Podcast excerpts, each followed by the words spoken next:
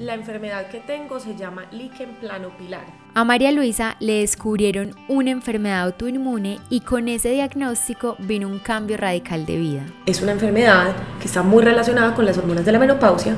En este capítulo hablamos de los milagros de la vida. ¿Qué porcentaje de probabilidad hay de que no sea nada, que mi bebé nazca sana? Me dijeron, no más del 5%. De los cambios de prioridades, de cómo afrontar los cambios físicos. Yo voy a terminar calva ella me dijo, es probable. Y de cómo callar o redireccionar nuestro diálogo crítico interno. Psicológicamente te afecta demasiado una enfermedad de esta. Al final de este episodio dejamos todos los datos de los especialistas que han ayudado a María Luisa en este camino, por si de pronto a alguien le sirve la información. Déjame todos tus comentarios, sígueme en las redes sociales y sígueme en la plataforma en la que me estés oyendo. Bienvenido. Hablamos de la vida sin tapujos, contando historias comunes, o no tanto, pero siempre con altas dosis de realidad. En este espacio somos un grupo de apoyo para conversar sobre experiencias de vida, sobre temas banales y también profundos. Así que siéntete cómodo porque en Sin Instrucciones absolutamente todo tiene cabida. Todo tiene cabida. Soy Mariana y quiero que empecemos a hablar de la vida sin filtros. María, bienvenida Sin Instrucciones. Gracias. Qué rico que estás acá hoy conmigo. Eh, bueno, al principio yo te había contactado porque quería hablar contigo sobre todo el tema de Masterchef, cómo había sido para ti empezar a ser famosa después de que nunca habías vivido con ese mundo, cómo había afectado eso, todo ese tema en ti. Pero después de que nos contactamos y en la conversación me contaste que tú habías tenido una enfermedad que te había cambiado radicalmente la vida. ¿Nos puedes contar un poquito sobre cuál enfermedad es, cómo te diste cuenta, todo lo que te ha tocado atravesar con esa enfermedad? Claro que sí, Marita. Muchas gracias por invitarme. Estoy súper contenta porque creo que es un espacio súper auténtico y que todo lo que pasan sin instrucciones nos como que resuena con algunas personas y lo hace sentir a uno que no está solo. Entonces, cuando tú me llamaste, precisamente lo que me gusta del podcast es que no hay como un perfil específico de cosas que uno tiene que contar ahí. Entonces he escuchado podcasts de todo o capítulos de todo, entonces dije, pues le voy a contar a Mari la vida porque yo a mí no me paran, yo hablo y hablo y hablo y no me paran y vemos que de todo eso le parece a Mari que puede ser más importante para sus seguidores y para las personas que nos escuchan. Entonces, cuando empezamos a hablar del tema de MasterChef y todo, te dije que yo que había visto, había habido varios hitos en mi vida importantes que me habían cambiado radicalmente como o la vida o la forma de pensar y que así como Masterchef fue uno, eh, otro muy grande y muy importante había sido una enfermedad que hace más o menos dos años me diagnosticaron y que había hecho que mis decisiones de vida cambiaran y como que se reencausaran en lo que soy. Entonces, la enfermedad que tengo se llama líquen planopilar es un nombre súper exótico. El líquen planopilar es una enfermedad autoinmune, en donde el cuerpo, como todas las enfermedades autoinmunes, se ataca a sí mismo de alguna forma. En mi caso, el líquen lo que hace es que me hace caer el pelo, digamos que en resumen. Y eso no solamente se cae el pelo, sino que cicatriza el folículo, lo que significa que donde se cayó pelo no vuelve a crecer, ni puede volverse a pues como a amarrar pelo allí, ya sea por un implante, por un injerto de pelo y demás. Entonces, es una enfermedad que al avanzar no tiene reversa y que además está muy relacionada con unas hormonas, que son las hormonas de la menopausia. María, antes de que nos sigas contando todo sobre la, la, enfermedad, cuéntanos cómo te diste cuenta que tenías esa enfermedad, qué empezaste a sentir.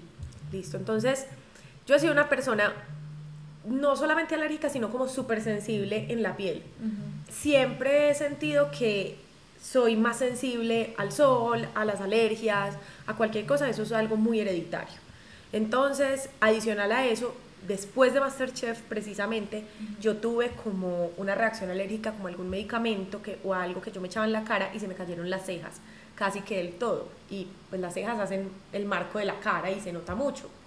Entonces, como que no era la primera vez que a mí se me empezaba a caer el pelo localizadamente en algún lugar. Entonces resulta que lo que yo empecé a ver, a notar, era que como yo soy chef y yo trabajo casi siempre de pelo recogido en los videos que haga, o si voy y estoy de viaje en un restaurante y demás, pues tengo que tener el pelo recogido. Al tener el pelo recogido todo el día, yo empecé a notar que en la parte de arriba de mi cabeza, como en eso le llaman la corona, donde empieza el nacimiento del pelo, cada vez había menos pelo. Y como que se me estaba, yo digo que se me estaba aumentando la frente, pero es eso, realmente. Empiezas a ver que el nacimiento del pelo empieza cada vez más atrás. Era muy localizado acá en todo el centro, pero yo decía, debe ser algo que me estoy echando, algo que estoy haciendo mal. Y luego empecé a notar que me quedé sin patillas. Eso suena charro porque yo creo que la mayoría no quieren tener patillas, pero cuando tú eres una persona que siempre has tenido pelo abundante y empiezas a notar que radicalmente se te ve menos pelo, te empiezas a asustar. Resulta que esto fue iniciando la pandemia.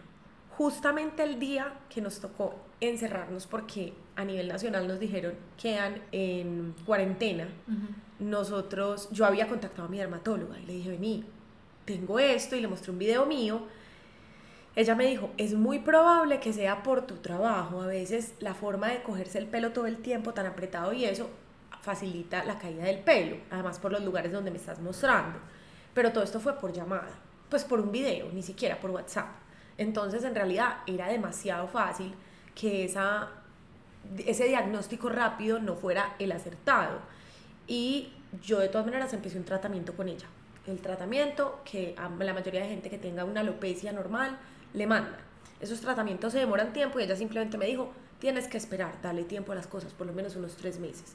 Y a los seis meses yo tenía tres veces menos pelo, echándome unas vainas todos los días, pegotudas, malucas, haciendo un tratamiento, tomándome unas pastillas y nada funcionaba. Entonces digamos que ahí fue cuando me di cuenta que pues que yo tenía que tener algo más. ¿Cómo me lo diagnostican o cómo lo descubro? Porque ya seguíamos en pandemia, estábamos en el momento más fuerte de la pandemia, pero ya habíamos empezado a poder ir a citas médicas, eh, no sé si recuerdas que todo el tema eh, médico y de medicina lo reactivaron de los primeros eh, gremios que reactivaron, entonces yo pedí cita donde una especialista, que me recomendó mucha gente, pero a la que yo nunca había ido. En esa cita, yo digo que es muy teso el trabajo de los médicos pero si le vas a diagnosticar a una persona una enfermedad que tiene varias repercusiones, no solamente la estética, en la vida, pues hay que tener un poquito de tacto y esta señora casi me mata. Pues para mí fue traumática la cita, porque en esa cita ella, yo empecé a hablar y yo como una lora mojada que soy, le quería contar como todo con lujo de detalle, entonces yo le decía como, no, mira, es que resulta que a mí se me cayó un pelito aquí, pues yo puedo contar al, al detalle y yo siempre creo que el médico necesita toda esa información. Y ella básicamente me cayó. Me dijo, déjame mirar. Y después te hago preguntas yo. Yo, ok. Y ella me empezó a mirar y ella, mientras me revisaba como con una lupa especial el cráneo, decía, ah, no, sí va a ser eso. Ah, no, impresionante. Y yo decía, pero hola, yo estoy aquí sentada, pues, o sea, ¿qué es eso tan estresante que estás haciendo? Y es como diciendo cosas, pero no diciendo nada. Entonces yo le dije, ¿qué pasó? Y ella me dijo, no, ya te voy a contar. Se sentó, sacó como una gráfica en el computador y me explicó cómo funcionaba el líquen. Me dijo, mira, lo que tú tienes, no tengo la más mínima duda, es que tú tienes un líquen plano pilar. El líquen plano pilar es una enfermedad autoinmune, es una enfermedad autoinmune que te va a tumbar el pelo y que luego cicatriza el folículo, pues obviamente ahí me tuvo que explicar ahí sí con detalle, porque yo decía, pero ¿cómo así? ¿Pero por qué? ¿Y por qué pasa eso? Ella me dijo, no sé si ves que tienes como una caspita, esa caspita es el folículo cicatrizando y como en realidad una costrica que le sale a cada folículo. Yo decía, no, pero esto no puede ser posible. Vení. Y ella me empezó a decir, lo importante aquí es que sepas que esto no tiene reversa, lo que ya avanzamos ya no se puede reversar, vamos a frenarla. Y es una enfermedad de tratamiento para el resto de la vida, para el resto de la vida te tienes que tomar esta pastilla, para el resto de la vida te tienes que echar este pegote en el pelo. Y yo hasta ahí pensé que ella me estaba diciendo lo peor, ¿cierto? Yo dije, pues horrible y para las mujeres que me estén escuchando entenderán que pues la feminidad en parte para muchas de nosotros es el pelo, es pues la parte como de nuestra cara que nos hace sentir cómodas, entonces yo me imaginaba como una quimioterapia para siempre, como ese resultado de estar calva, entonces yo le pregunté, ven, te hago una pregunta. Ella me dijo, no revises Google, porque Google es muy enemigo para este tipo de enfermedades porque te va a mostrar los peores casos. Entonces no lo mires. Yo le dije, pero ven, dime la verdad. Un caso como el mío, yo voy a terminar calva. Y ella me dijo, es probable. Y yo como que, gracias, Dios mío, no puede ser. Yo por dentro gritaba, y yo, y, pero de una u otra manera esa persona con la que yo estaba me sentía como con pena, ella era como una eminencia. Como que uno no puede ser uno. Exacto, yo no iba a llorar ahí delante de ella y entonces ella me dice, mira, tú eres la paciente más joven en mis treinta y pico de años ejerciendo, ella es tricóloga, que son los especialistas en el pelo, que yo diagnostico con esta enfermedad. Y yo le dije, eso es bueno, eso es malo. Ella me dijo, eso es malo porque es una enfermedad que está muy relacionada con las hormonas de la menopausia entonces yo te recomiendo que tú vayas a tu médico, a donde tu ginecólogo, para que te revisen el tema fértil porque es muy probable que tú puedas tener una menopausia prematura. María, y con ese tema de la menopausia prematura y todos los efectos secundarios que tenía esta enfermedad que te diagnosticaron, ¿cómo fue eso para ti? Porque no sé si tú habías querido ser mamá antes o si nunca habías querido ser mamá, si nos puedes contar un poquito cómo fue ese tema para ti claro. y si el hecho de haber descubierto esa enfermedad aceleró un poquito la llegada de Alice o era algo que tú ya lo tenías en los planes. Bueno, yo he sido una mujer súper niñera de esas que toda la vida se ha soñado tener su familia y tener a sus hijos. Y um, pues para mí era como algo claro en mi vida. Yo voy a ser mamá como sea, pero porque sabía, no sé, porque en algún momento de mi vida siempre dije, bueno, si no puedo ser mamá de mi barriga, tendré un hijo de otra forma, pero pues los hijos hacían parte de mi proyecto de vida. Y cuando yo había hablado con Federico, que en esos momentos no estábamos casados, pero pues vivíamos juntos y era una relación completamente estable, ya sabíamos que, que eso era algo que ambos queríamos. Entonces, cuando ella me diagnostica la enfermedad y me dice que eso está relacionado con la menopausia y que si yo pienso tener hijos, visite a mi médico para que eso no vaya a afectar mis planes, a mí ya me dejó importar que yo me iba a quedar calma. O sea, realmente en ese momento entró algo demasiado trascendental para mí, que era una vida de, de familia, va a ser posible o no en realidad uno desconoce mucho el tema de la fertilidad y más con una enfermedad de estas de por medio. Entonces yo toda mi vida siempre había dicho, quiero ser mamá, nunca le había puesto una edad, de pronto muy chiquita sí, pero es, en ese momento de mi vida decía, llegará el momento. Y Federico y yo llevamos construyendo una empresa más o menos unos dos años y medio, casi tres años. Entonces, tener una empresa es tener otro hijo y, y requiere mucho trabajo y mucho esfuerzo. Entonces, digamos que estábamos 100% enfocados a eso, tener bien montada la empresa para poder ya dar, dar el paso de ser papás. Pero entonces con la llegada de esta noticia, pues yo me, me voy de esta cita médica destruida, lloré. Cuando Fede, Fede me va y me busca y, y, bueno, yo busqué la ayuda y la compañía de mis papás en ese momento, me dijeron, busquemos una segunda opinión, porque la médica incluso me dijo, yo no te haría biopsia, yo estoy segura de lo que tú tienes pero la gente le gusta pedir la biopsia porque a veces no creen uno. A usted dice es un médico de frente y vos pues que le vas a pedir la biopsia, qué vergüenza. Va a decir que vos no crees en ella. Pero se la pediste. ¿O no, yo salí de esa cita y busqué una segunda opinión. Encontré una médica que es la que hoy lleva mi, mi condición, como lo decíamos ahorita. Y lo corroboró, pues sí, sí tenía Efectivamente, la, la pelada que me atendió inicialmente a mí me pareció que no tuvo el tacto, pero sí, efectivamente es una retesa en el área y me diagnosticó bien.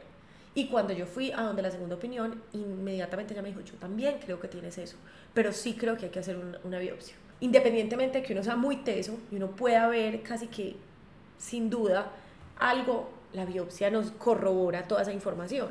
Me hicieron la biopsia y, y efectivamente pues tengo líquen. Entonces esta médica, a diferencia de la otra, me dijo, vamos a atacar ese líquen para el resto de vida no lo vamos a dejar avanzar, tranquila. Y sí se puede reversar el daño porque ya tienes una parte cicatrizada, pero una parte que aún no se ha cicatrizado porque el cuerpo se demora. Entonces, donde no ha cicatrizado, nosotros lo vamos a recuperar el pelo ahí. Y con ese tema de los efectos reversibles que tengo esta nueva médica y lo que te habían dicho al principio con el tema de la menopausia temprana, ¿cómo fue tu experiencia después de que saliste de esa otra cita? Listo, no. Ese tema, digamos que la parte así como la parte del pelo, pues que es como la afección principal que tiene la enfermedad, la parte de eh, la piel y todo lo otro que va relacionado, porque a ti te mandan un montón de medicamentos y de vitaminas y de cosas. Con la parte de la fertilidad, yo visité a mi médico y cuando le conté todo eso, nos dijo, vean, no existe algo que yo pueda hacer hoy para determinar en qué momento vas a quedar infértil o en qué momento va a empezar tu menopausia a raíz de una enfermedad. De manera natural, sí hay muchas cosas que yo puedo saber. ¿A qué me refiero con eso? Era lo que él nos explicaba. Si tú no tienes una condición él puede medir la cantidad de óvulos que tienes, en teoría cuántos años te quedan de, fertilidad, él todo eso lo puede medir. Pero resulta que mi enfermedad puede atacar esos óvulos existentes y volverlos infértiles. Él no tenía cómo saber eso. Básicamente eso era algo que mi cuerpo iba a hacer solo en algún momento, si es que lo iba a hacer, porque él tampoco podía asegurar que eso fuera a pasar. Entonces él nos dijo, muy lindo, es que guerra avisada no mata soldado. Ustedes deciden si esto es algo que hoy les está, les está avisando la vida, cómo va a cambiar sus planes. No, él nunca nos incitó hacia alguna de las decisiones. Solamente nos dijo, ya ustedes tienen toda la información, ya es una decisión de ustedes si quieren empezar ya o si quieren esperar o qué quieren hacer, pero hay que tener claro que de pronto podemos esperar y perder la oportunidad. Entonces yo salí de esa cita, hablé con Federico y eso fue una decisión que tomamos a los dos meses que embarazada. No me pudieron hacer exámenes médicos, no me pudieron hacer nada. O sea, todo fue perfecto, mi cuerpo estaba sano, me revisaron 500 veces, me hicieron 500 exámenes y todo estaba bien. Ella estaba pegadísima, tenía la progesterona súper alta, que es la hormona que ayuda a mantener el feto en su lugar y, creciendo sanito. Todo era perfecto. Nunca pensamos que fuera a ser tan rápido, pero pues así son las cosas en esto. ¿Y cómo fue el embarazo teniendo esta condición que nos estás contando? Para mí el embarazo, y yo sé que a este podcast van a llegar muchas mujeres que comparten mi opinión y otras que no, porque el embarazo es un mundo y todas lo vivimos diferente. Pero para mí el embarazo fue un sueño. Estar embarazado para mí fue que me dieran el puesto en todo lado, que uno llega y todo el mundo, ay, qué rico, ¿cuánto tienes? O sea, uno lleva vida adentro y no, a mí no me gusta romantizar las cosas y no voy a decir que no tuvo momentos difíciles. Muy al final, yo no dormí por ahí el último mes. Las cosas que trae, o sea, eso trae una maletica de cosas, pero yo me la cargaría 50 veces porque lo disfruté demasiado. Pero, digamos que, y no estaba relacionado con mi enfermedad, mi enfermedad durante el embarazo entró en remisión. Resulta que durante el embarazo, y me perdonan los que sean muy expertos y yo lo esté diciendo en términos muy coloquiales, pero durante el embarazo el cuerpo se inmunosuprime. El cuerpo tiene un cuerpo extraño, independientemente de que sea tu hijo y sea un pedazo tuyo. Entonces están haciendo ahí un cuerpo extraño. Entonces el organismo le manda como una señal al cuerpo de decirle, deje entrar lo extraño, déjelo crecer, porque tiene que proteger a ese bebé, de que el mismo cuerpo no lo ataque. Entonces muchas enfermedades se calman y se quedan quieticas, porque las enfermedades, como en este caso mi, auto, pues, mi enfermedad autoinmune, son enfermedades que el cuerpo se ataca. Entonces el cuerpo se dejó de atacar durante el embarazo. Entonces yo era feliz ¿Cómo sabía que mi enfermedad estaba en remisión? Yo seguí yendo donde mi médica, ella me revisaba y me decía, es impresionante. Y esto pasa mucho, pero es impresionante notarlo porque les revisan a uno los folículos, no hay, como dice ella, actividad, no habían folículos muriéndose, o sea, todo estaba, tu cuerpo entra en un estado en que estás divina. Entonces, durante el embarazo, súper en términos de la enfermedad, pero más o menos cuando yo tenía tres meses de gestación, fuimos a una cita de control donde no había ecografía, solamente era una cita como para revisar unos exámenes médicos y mi médico es muy cercano a nosotros y me dijo, ah, yo te voy a regalar una ecografía, pues miremos a la niña. Pues en ese momento no sabíamos que era niña, solo sabíamos que estaba ahí. Y él, no, veamos al bebé, pues cómo no darle una miradita. Y él lo empezó a mirar y inmediatamente cambió la cara. O sea, era una cara que yo a él no le conocía. Y se quedó serio, y yo, que todo está bien. Se quedó serio, pero todo está bien. Y de pronto dijo, yo voy a pedir una segunda opinión, sin decirnos nada. Él a nosotros no nos dijo qué estaba viendo ahí. Él solo nos dijo, es que veo algo rarito acá. Voy a pedir una segunda opinión. Fue por otro médico de su grupo. No, y cuando el médico pide una segunda opinión, qué infarto. Sí, qué infarto. Y vos ahí con la barriga salida, todo. Incluso no me la hizo por encima, sino que me la hizo transvaginal. Me hizo una ecografía más a fondo porque ya él como que estaba dudando de sí mismo, yo creo. Bueno, vinieron dos médicos más. Pues, vino el primero y él dijo, no, llamemos a tal. Entonces, entre los tres revisaron, revisaron y me dijeron, mira, María Luisa, en estos momentos estamos notando una cosa que se llama una hidrops fetal.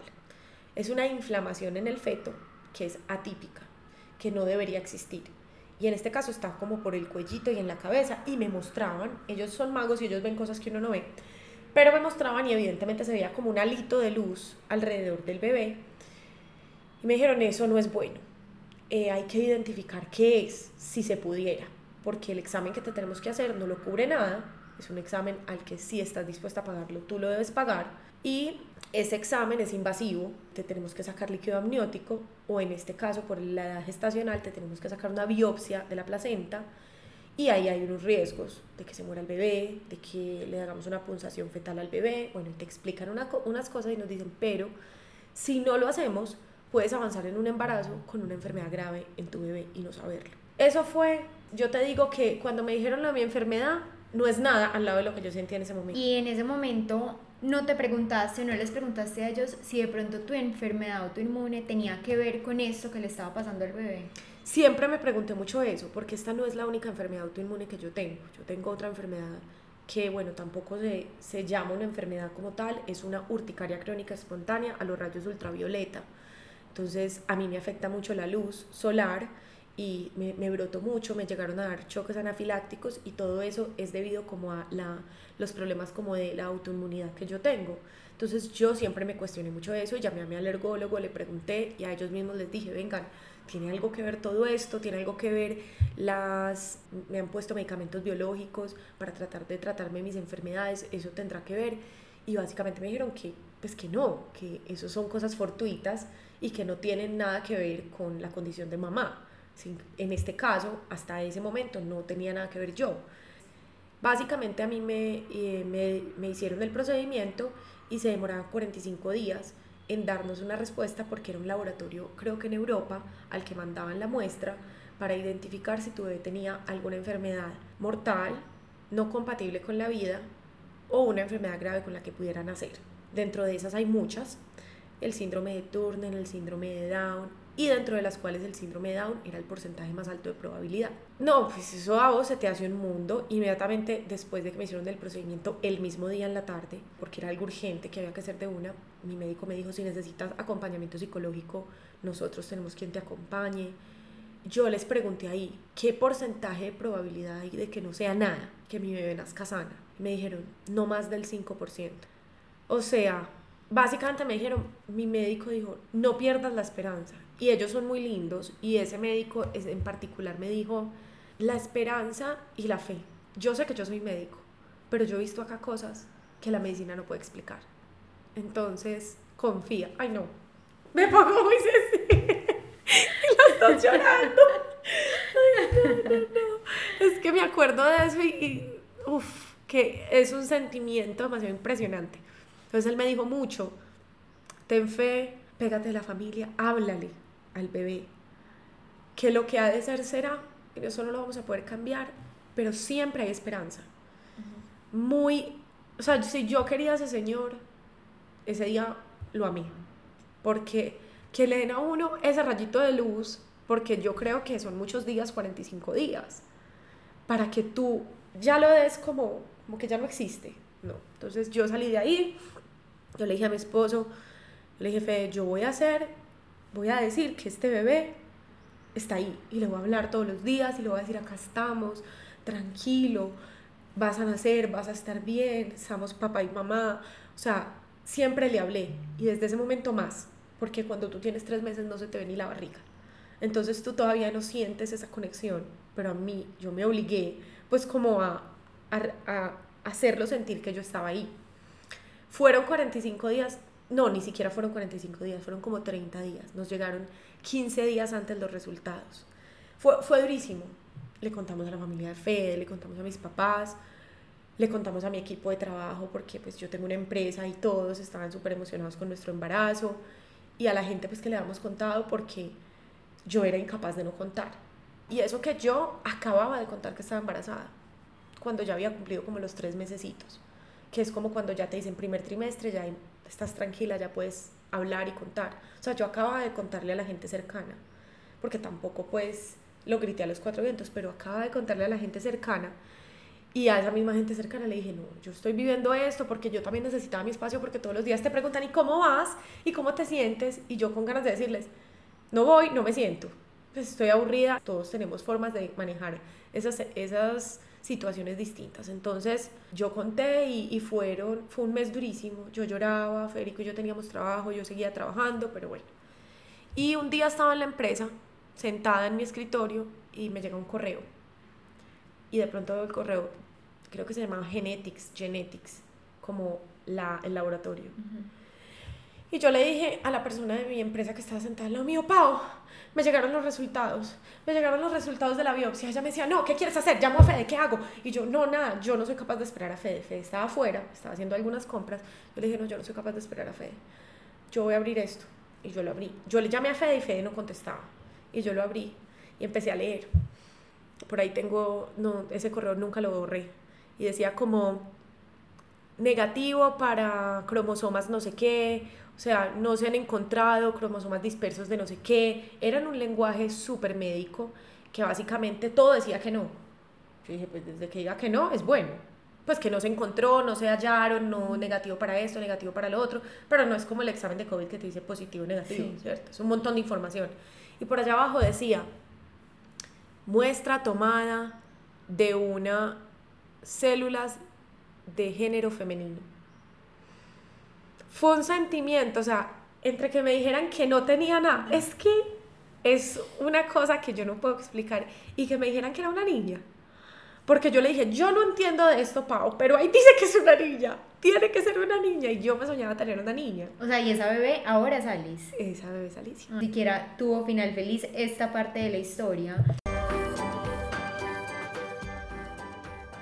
¿Cómo fue después de que nació Alice? todo el tema de, tu condición y cómo ha sido el avance en todo el tema de lo que nos contaste ahora de la menopausia temprana, si se ha podido revertir como los efectos secundarios que te dijo la médica o cómo has afrontado esa parte. Mi enfermedad posparto tuvo una recaída fuerte porque en el posparto también hay muchas hormonas que te tumban el pelo, es algo muy común. Está la lactancia, o sea, hay un montón de temas. Entonces se me empezó a caer mucho el pelo de nuevo a mí me dio una depresión postparto fuertísima. Probablemente haya peores, pero en mi mundo yo nunca me había sentido así de triste. Yo decía, pero ¿cómo es posible que yo tenga una depresión postparto si yo tengo lo que yo más soñaba en el mundo, que era mi hija? ¿Cómo es eso posible? Entonces, yo en realidad veo como hacia atrás y digo, como que cada uno de los momentos después de este diagnóstico han sido pequeños retos que yo he tenido que afrontar para aprender a manejar cosas diferentes y nuevas. En este caso, con el posparto, pues pudimos manejar mi enfermedad, mi médica estaba súper preparada, ella ya me había advertido que eso iba a pasar, entonces ella me mandó un montón de medicamentos, de vitaminas, de todo para mejorarlo y mejoró mucho.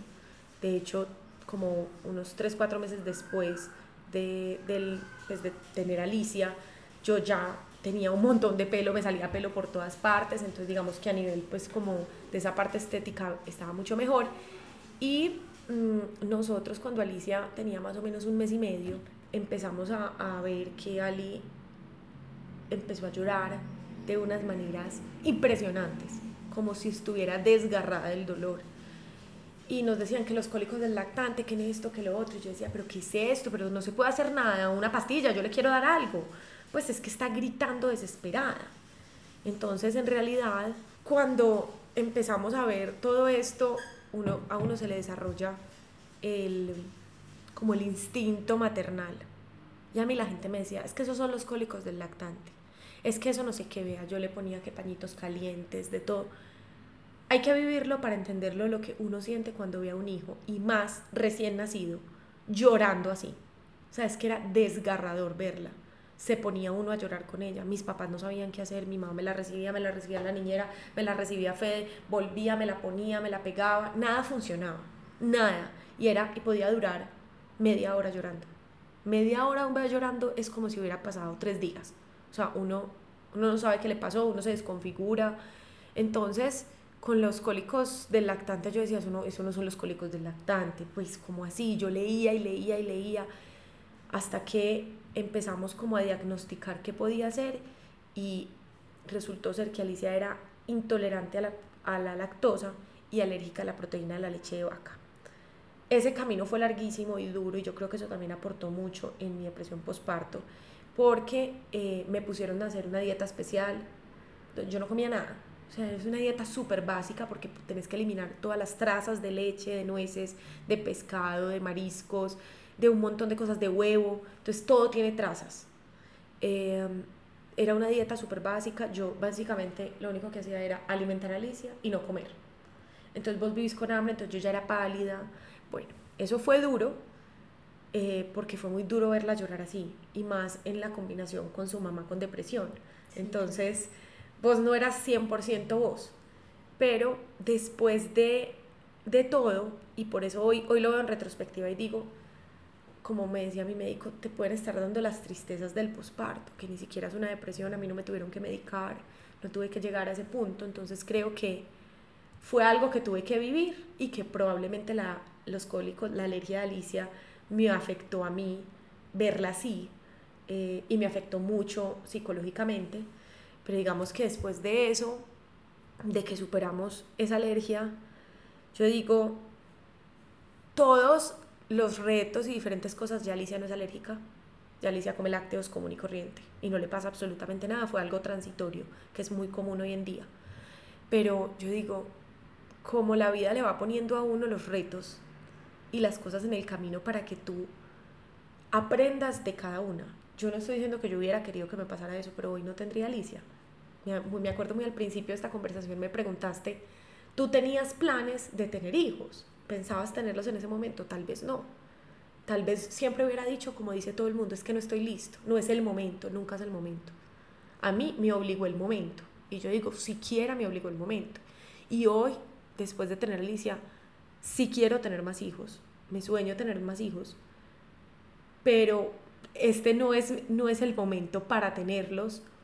Pero ya no me importa si llegan. ¿Me entiendes? Ya porque ya cumpliste tu sueño finalmente. Y porque ya sé que si los planes te cambian, igual lo, lo vivís, lo afrontás, lo superás y lo disfrutás. Sí, ya tienes más herramientas para vivirlo. Exacto. María, ¿y cómo ha avanzado ahora tu enfermedad o, qué has sabido de, sí, de los avances que ha tenido? ¿Te has hecho algún examen adicional o estás simplemente con el tratamiento médico y ya?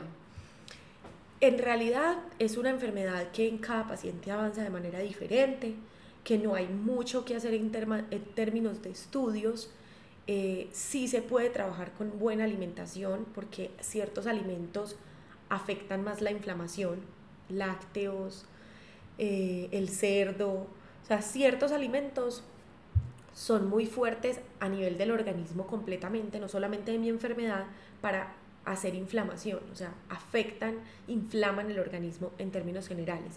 Entonces, desde ese punto de vista, dejar de consumir algunas cosas o consumirlas menos eh, y ser muy constante con mi tratamiento. En eso sí tenía razón la primera médica y es que esto es algo para toda la vida. Entonces, tú te descuidas seis meses y en seis meses pudo haber avanzado un montón, pero si tú eres constante, entonces yo me tengo que aplicar unos productos en, en el cuero cabelludo por las noches, entonces lavarte el pelo todos los días, eh, tengo que ir con regularidad cada tres meses a que me infiltren, a que me revisen la cabeza, a ver cómo está avanzando la enfermedad. Realmente en este momento que tú y yo estamos hablando, estoy súper bien.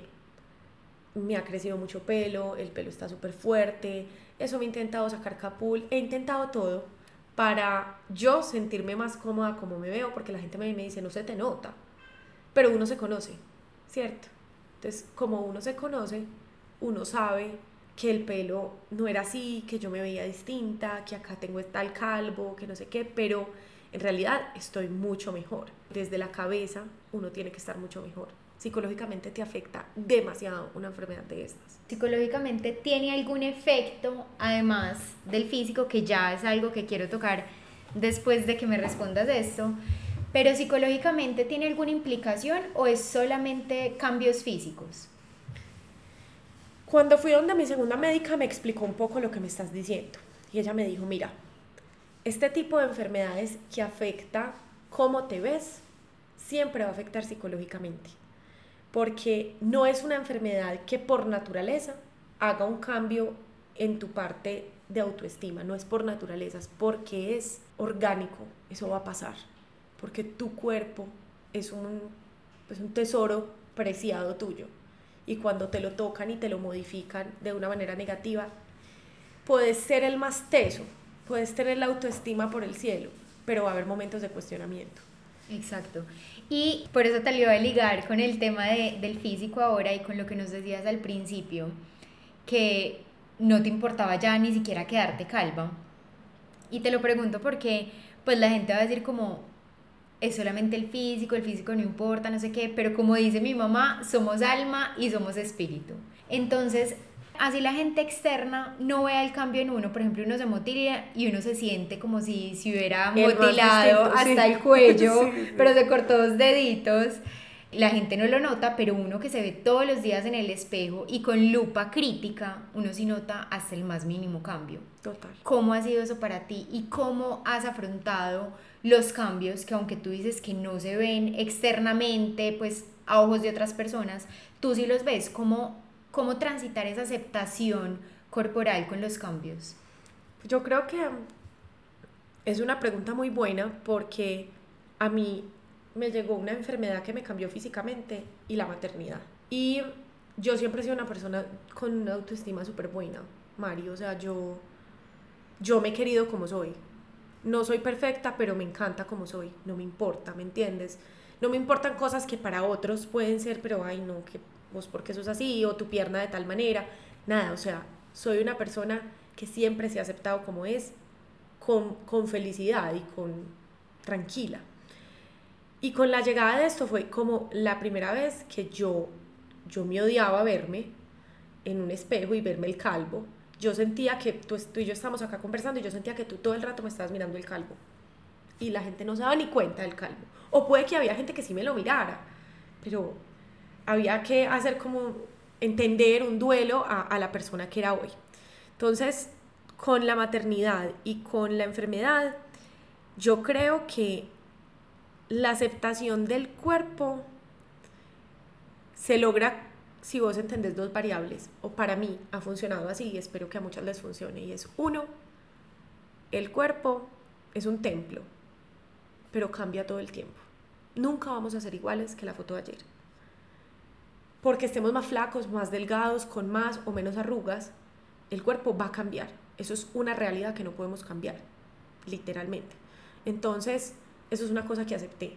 Mi cuerpo va a cambiar y no... A veces una mujer después del embarazo se pone más linda, adelgaza más, llega al cuerpo que se había soñado toda la vida. Entonces por eso les digo, no es que esté directamente relacionado con que el cuerpo siempre va a empeorar. No. Usted puede ver mejor que hace 10 años y decir, no sé, me siento mejor con mi cuerpo hoy y la gente te ve y te ve más linda. Entonces, esa primera cosa que que el cuerpo va, siempre va a tener una tendencia a cambiar, fue una cosa que acepté. Y la segunda es que no hay nada más subjetivo que la forma en la que nos vemos. Entonces, la belleza tiene que venir desde pues, la, la creencia personal, cómo me tengo que ver yo a mí misma. Muchas personas pueden ver a la misma persona y decir, ay, estás linda, no, esta no es tan linda, ¿cómo te parece linda esta persona? Entonces, como vemos al otro, se compone de demasiadas cosas. A, vos la gente no te ve solo por una foto. Y a pesar de que ese no es el tema, digamos, de conversación de, de nuestro podcast, de nuestro capítulo de hoy, cuando yo salí de Masterchef, aprendí a entender que no todo el mundo me va a aceptar como soy y que va a haber gente que lo que yo hago bien y lo hago por bonito lo va a ver mal. Entonces, ese antepasado mío de haber salido a la fama, por decirlo así, me enseñó a que no me importa la opinión del otro y no en el mal sentido, no como no me importa tu opinión, no me afecta la opinión del otro, la recibo, muchas gracias y la dejo ir.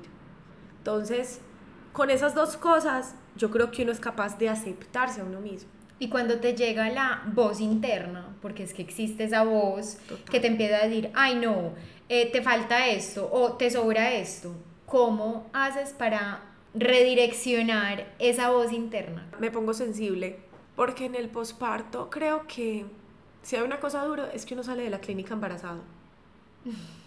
Uno sale de la clínica con la misma barriga que entró. O peor, con la barriga que entró pero desinflada. Entonces como una bolsa. Eso es horrible. Horrible verse. Pero después de la maternidad, o sea, ahora que soy mamá, si hay alguien por acá que es mamá, me entiende que uno vuelve a nacer. Es como un renacer. nace en uno una persona diferente que es mamá y ve el mundo de los ojos de una mamá. Y a vos te pueden decir, te entiendo de mil formas, pero si no eres mamá, el día que lo seas, me entenderás. Y es que uno aprende a entender que todas esas marcas en el cuerpo, lo que dices tú, me sobra esta barriga, esta cicatriz que, estas estrías pues chao, no me gusta el pelo, pues, ¿qué pasa? O sea, si yo hace 20 años era peluda y tenía el pelo hermoso, todo eso hoy, obviamente, si yo te lo digo por las estrellas del embarazo, la, el buche que le queda a uno posparto, yo te digo, a veces cuando esa voz interna llega, que es muy frecuente, porque por más que uno tenga una súper buena autoestima, eso pasa mucho por la cabeza de uno, yo siempre digo, esto trajo la vida de alguien. O sea, el cuerpo como que se lleva en el camino con unas marcas y vos no lo puedes evitar. Es que, vuelvo y te digo, el cuerpo es tu templo. Tu cuerpo te lleva hacia todas las cosas que tú haces, hacia los sueños, hacia lo bueno, hacia lo malo, como tu cuerpo no va a quedar marcado. Entonces, yo lo veo así y también uno viene como con una misión a la vida y, y si yo no, si yo no tenía que ser la modelo flaca, 90, 60, 90, pues también eso me forja a mí como persona en otros sentidos. Entonces, cuando me viene la voz interna, yo siempre trato de pensar, esto me ha enseñado algo, yo soy así por algo. Sí creo que no, no hay que irse para el otro lado como del conformismo. Yo siempre es cuidarse a uno, quererse a uno, no es descuidarse, antes todo lo contrario, yo creo que una persona que se quiere se nota. Una persona que se quiere no sé, no, no juzgo al que no le guste. Pongo un ejemplo en mi caso. Yo me quiero, entonces yo me despierto y a mí me gusta maquillarme, porque me gusta verme linda. Entonces otros dirán, no, pero no tenés pues una autoestima tan buena que, que para qué maquillarse si, si eres perfecta, ¿no? Es que quien dijo que maquillarme es taparme lo perfecta. Me gusta como me veo maquillada, porque lo disfruto, me he visto bien, me preocupa cómo me ve el otro, claro. pero no para tenerle que agradar siempre al otro, sino para yo estar feliz como me veo. Entonces yo creo que eso marca una diferencia en la autoestima personal. Total. Para terminar, me encantaría que nos dijeras, si se puede, el nombre de las personas que te han ayudado como en este camino de toda tu condición, del diagnóstico, eh, por si hay alguien que de pronto esté oyendo y esté pasando por lo mismo, que le pueda servir como la información que tú puedas dar.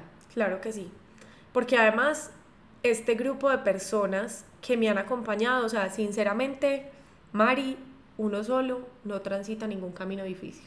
Eso sí es imposible lograrlo solo. Siempre hay gente que te ayuda, ya sea que no tengas familia y son el equipo de médicos. Entonces yo a ellos les debo todo. De hecho, cuando tuve a Alicia, a la otra semana les mandé su regalo, porque es que no tengo cómo agradecerles todo lo que he vivido con ellos. Mi ginecólogo se llama Carlos Enrique Restrepo, él se encargó de todo mi proceso, del examen médico que les digo que me hicieron, del el parto de mi hija, porque él es ginecobstetra, y siento que fue más allá de su labor, porque cuando yo empecé a sentir los síntomas de la depresión, lo llamaba a su número personal y en medio de una cita me decía, dame un momento, qué pena, tengo una paciente acá al teléfono que me necesita, hola María Luisa, ¿qué necesitas? Y me escuchaba, me decía, mira este podcast, lee esto, haz tal cosa, busquemos ayuda. O sea, una persona que está ahí de corazón para acompañarte, eso invaluable. Eh, y su grupo médico, porque claramente él no trabaja solo, él hace parte de medicina fetal y sinceramente no tengo ninguna queja, son absolutamente profesionales. Eh, la médica que ha trabajado todo mi caso del pelo, es una dermatóloga que se llama Lina María Vélez. Ella es dermatóloga especialista en enfermedades autoinmunes de la piel y le encanta el tema cutáneo y el tema del pelo. Entonces llegué como a donde era. Ella es un ángel, también la amo. Cada que voy a las citas con ella lloro, nos sentamos, nos abrazamos. Eh, creo que cuando uno encuentra un grupo de médicos con los que puedes ser amigo es otro nivel. O sea, les digo que lloro es porque después del, en el posparto, cuando estuve deprimida, yo iba a donde ella y yo hablaba con ella y me ponía a llorar y nos abrazábamos. Hermosa. Lina me ha ayudado muchísimo y espero que alguno de ustedes los pueda ayudar mucho también. Y mi Eh, otra persona que me parece muy importante, dos personas que me parecen muy importantes en este camino fueron eh, Francisco Sosa, él fue el gastropediatra de Alicia, el que le diagnosticó la intolerancia a la proteína de la leche, un hombre muy teso, pero que tiene toda la paciencia del caso para aguantarse una mamá intensa, que no tiene tiempo sino de mandarle fotos y videos de la bebé haciendo popó. Entonces, wow, qué hombre tan teso, tan querido, es papá también, entonces creo que lo entiende a uno mucho. Francisco Sosa se llama él. Y nuestra pediatra, pues que es un sol, ella se llama eh, Ana María Vélez, es espectacular, con ella hemos vivido como todos los caminos con Alicia, me acompañó impresionante durante el posparto y mi familia, que no, no, no la menciono acá, pero ellos se conocen todos, eh, que hicieron que esto fuera posible. María, gracias. A ti, Mari. Gracias por este espacio, sobre todo porque venía con una idea, aunque ya habíamos hablado, la idea del podcast inicial también después de hablar fue otra y la conversación nos fue llevando como por varios caminos, como la vida. Entonces, de verdad, gracias por este espacio, por abrirme las puertas de tu casa. Gracias. Tan hermosa María a ti. Muchísimas gracias por pensar en mí. Gracias por haber llegado hasta el final de este episodio. Espero que te haya gustado muchísimo y que lo puedas compartir con más personas porque de pronto alguna de esas le puede servir la historia que contamos hoy. También te pido que le des like al capítulo, que me califiques en la plataforma en la que me estés escuchando. Estoy en Spotify, Apple Podcast y YouTube y en Instagram estoy como arroba sin instrucciones guion bajo. Y también si tienes alguna historia o alguna recomendación de historia que quieres que traigamos en un futuro, no dudes en escribirme por Instagram y haremos todo lo posible para traer esa historia en un próximo capítulo.